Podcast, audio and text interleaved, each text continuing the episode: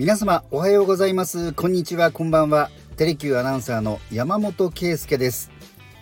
このヤマモーターズ第35回の時に日産自動車の話をしました。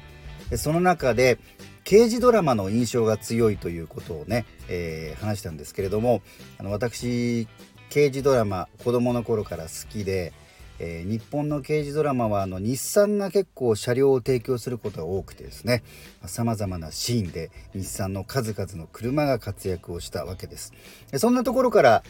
ドラマあるいは映画を彩った車について今回は取り上げたいというふうに思います。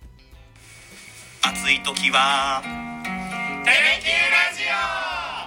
オ。寒い時もテレキューラジオ。家でも外でもどこでも聞けるちょうどいいぬくもりテレキュラジ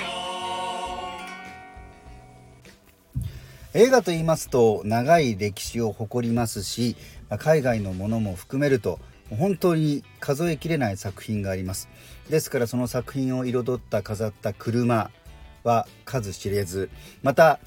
車をテーマにした作品も多くありますので、え皆さんの中で映画といえばこの車というのは様々あると思いますが私はですねもう定番中の定番ではありますけれども「バック・トゥ・ザ・フューチャー」これがねやっぱり好きでしたね、えー、作品はマイケル・ J・ フォックスさん演じる高校生のマーティが主人公です。そして近所に住む科学者のドクがタイムマシーンを開発して、まあ、その実験にこのマーティーは付き合うわけなんですけれども、まあ、とある事件に巻き込まれてそのタイムマシーンにマーティーが乗り込んで急加速しているとタイムスリップしてしまうということなんですよね。で今回調べてみると第1作は1985年昭和でいうと60年上映されまして世界でヒットしたそしてパート2が1989年。3部作の完結編パート3が1990年。ということで第1作からはもう38年が経とうとしているんですよね。そしてまあ主役と言ってもいいかもしれません。タイムマシーンがデロリアンですよね。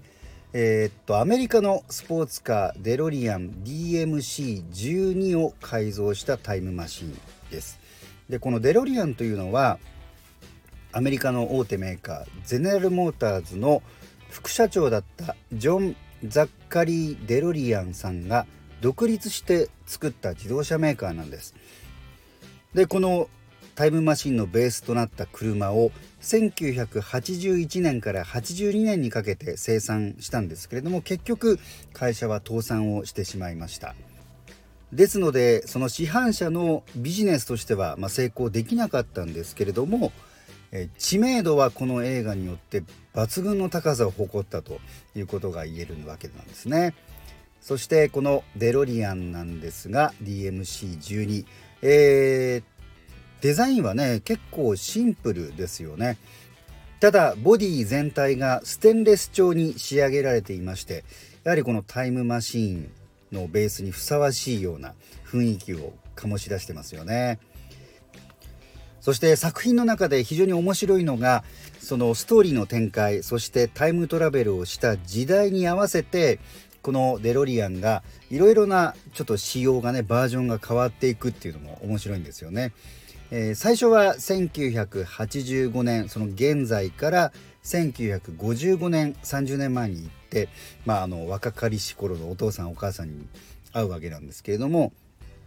パート2では一転して未来に行きます。この未来というのが実は2015年という設定だったんですね。ですから今となってはもう8年前なんですね。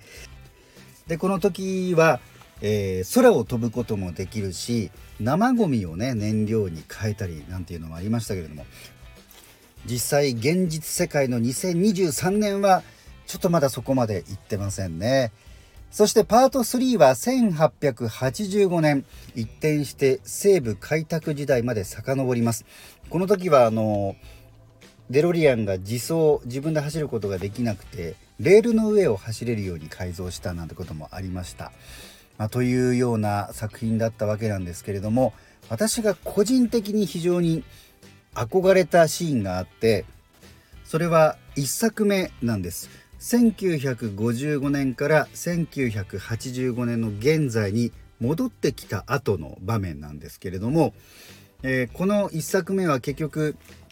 30年前にタイムスリップして若かりし頃のお父さんお母さんと主人公のマーティがこう関わることになります。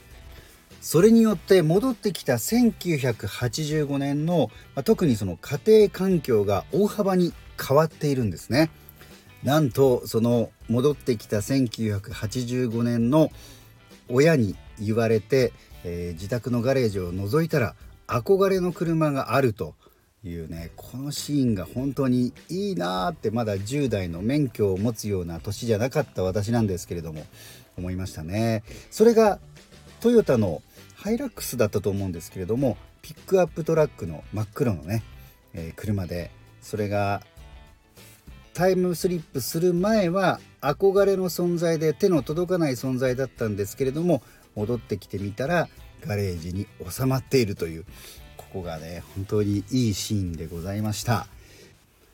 映画やドラマを彩った車たち数多くあるわけなんですが私がその中で非常にね、えー、好きなもの記憶に残っている車をこれからしばらくお話ししていきたいなと思っています。今回はここまでです。